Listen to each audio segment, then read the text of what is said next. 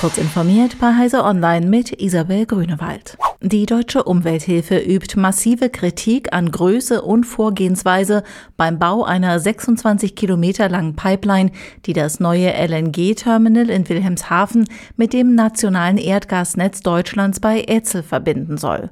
Der Streitfall könnte zum Zünglein an der Waage für Deutschlands ambitionierte Flüssig-Erdgaspläne werden. Denn ohne Pipeline ist keine Einspeisung möglich. In dem Papier, das die Umwelthilfe Heise Online zur Verfügung gestellt hat, ist die Rede von der Schaffung von Überkapazitäten.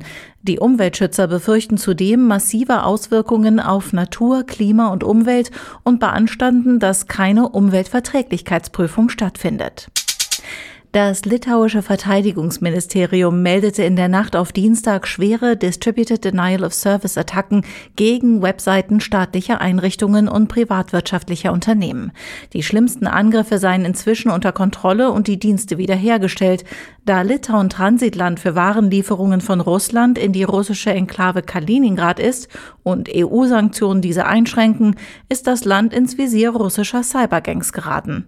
Das litauische Verteidigungsministerium warnt daher, dass in den kommenden Tagen mit weiteren Cyberangriffen zu rechnen sei. Insbesondere der Transport-, Energie- und Finanzsektor würde ins Visier der Angreifer geraten. Nachdem der Supreme Court der USA Roe vs. Wade gekippt hat, greift in vielen US-Staaten ein Abtreibungsverbot. Apple hat nun angekündigt, Mitarbeiterinnen, die davon betroffen sind, zu unterstützen. Das Unternehmen werde in diesen Fällen die Kosten übernehmen, um sich in einem anderen Bundesstaat behandeln zu lassen, bestätigte der Konzern gegenüber amerikanischen Medien.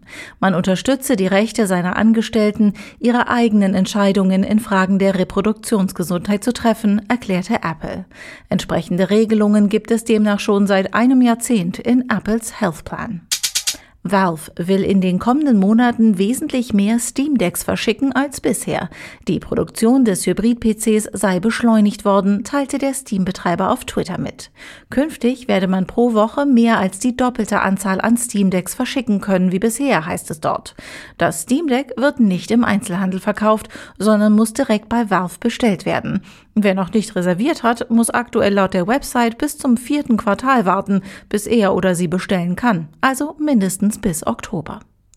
Diese und weitere aktuelle Nachrichten finden Sie ausführlich auf heise.de.